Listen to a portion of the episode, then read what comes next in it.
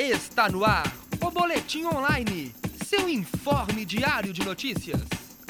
Boa tarde, 4 horas, 12 minutos, está começando o Boletim Online. Eu sou Paulo Souza e vamos às informações de hoje.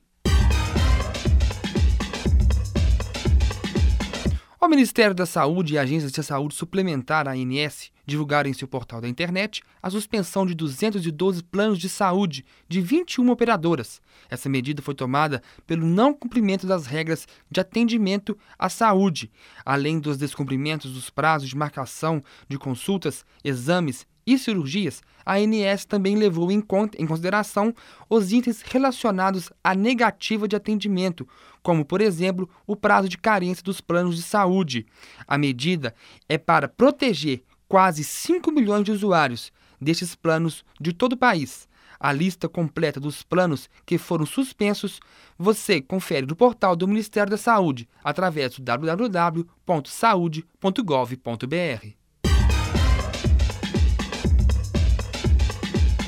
Foi revogada na tarde de ontem pelo Tribunal Regional Federal da Quinta Região a liminar que autorizava quem fez o Enem deste ano acessar a prova, a, a, a, prova de redação e espelhos com as correções do Exame Nacional do Ensino Médio, simultaneamente com os resultados individuais. A decisão foi tomada pelo desembargador federal Ed, Ed, Edilson Pereira Nobre Júnior, que atendeu ao pedido da União e do Instituto Nacional de Estudos e Pesquisas Educacionais, o INEP. A medida, que liberava as, eh, as correções das redações, tinha sido tomada na, eh, na, pela terceira vara federal do Ceará. Termina hoje o prazo para as inscrições do programa Meio Passe para estudantes terem direito a desconto na passagem do transporte coletivo. Atualmente, cerca de 9 mil alunos são beneficiados. A expectativa é atender até 12 mil alunos do, do ensino público municipal neste ano. A preferência para o meio passe é para alunos do ensino médio e que participam de programas sociais do governo federal. Vem aí o primeiro seminário de extensão na comunicação. O curso de Comunicação Social da FCA e da Ajomis realiza entre 26 e 28 de agosto o primeiro seminário de extensão universitária, que vai discutir a relação entre a universidade e a sociedade. Participe das palestras e oficinas. Para mais informações, ligue 3319-4246 ou acesse fca.pucminas.br/verbo. Comunicação tem que ser para todos.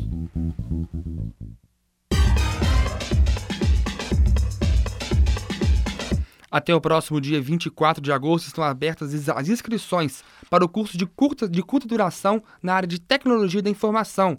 O portal da PUC Minas ainda informa que para este curso não é preciso ter graduação e é direcionado para profissionais que atuam ou pretendem atuar na área de TI.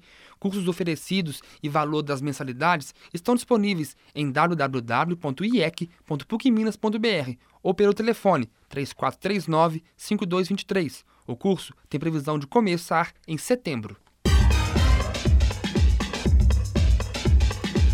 4 horas 15 minutos, com edição e apresentação de Paulo Souza, termina aqui o Boletim Online. Boa tarde. Está no ar o Boletim Online, seu informe diário de notícias.